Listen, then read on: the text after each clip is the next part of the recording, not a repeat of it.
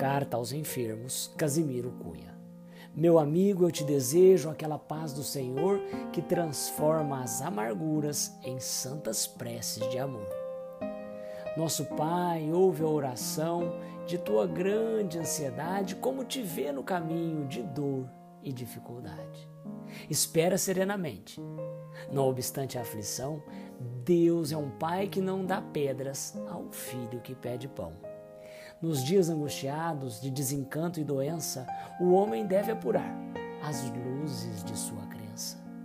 Às vezes dizes chorando: Socorrei-me, meu Senhor. Ai, como tardo consolo no dia de minha dor. Mas não lembraste a oração com tanta solicitude nas horas irrefletidas em que arruinaste a saúde.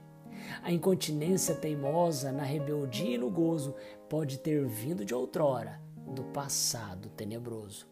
Porque esta vida de agora é somente uma fração de teu trabalho à procura dos mundos da perfeição.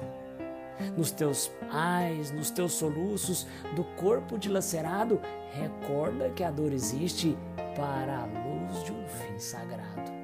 Se teu mal é longo e rude, renovando-te aflições, ele é a válvula divina que escoa as imperfeições. Se a moléstia é passageira, tem cuidado na existência. A dor física, por vezes, não passa de advertência.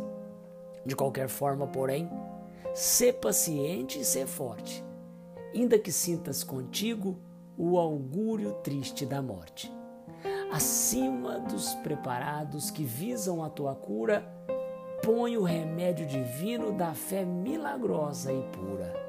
Abençoa, meu irmão, essa dor que te conduz da sombra espessa da terra para as bênçãos de Jesus.